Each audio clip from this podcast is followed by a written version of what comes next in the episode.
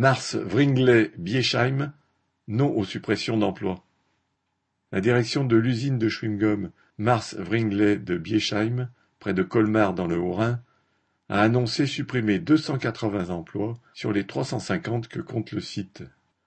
Les travailleurs visés sont avertis que ceux que la direction n'aura pas réussi à pousser dehors par les pressions « en douceur » entre guillemets, seront licenciés dans un an.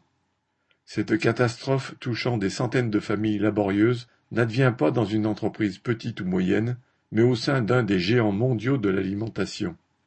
Le groupe Mars Wrigley est composé de nombreuses marques de sucreries. Mars, M&M's, Bounty, Twix, etc. D'aliments pour animaux de compagnie, Royal Canin, Whiskas.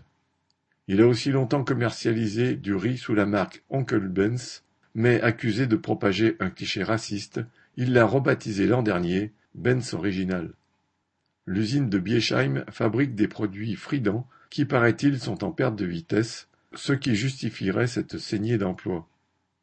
Mais l'an dernier, le groupe avait commencé à supprimer 216 autres emplois dans certaines de ses huit usines situées en France sous un autre prétexte. C'est bien entendu la recherche du profit qui motive en réalité ces attaques contre les ouvriers.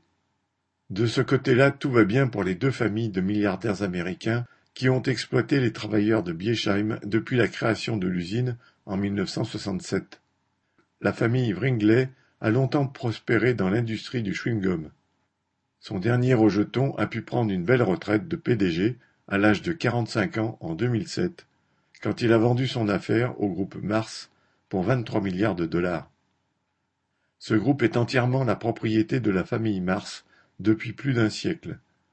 Ce sont 125 000 salariés dans 80 pays qui travaillent pour alimenter un clan de parasites dont la fortune était estimée à 126 milliards de dollars l'an dernier.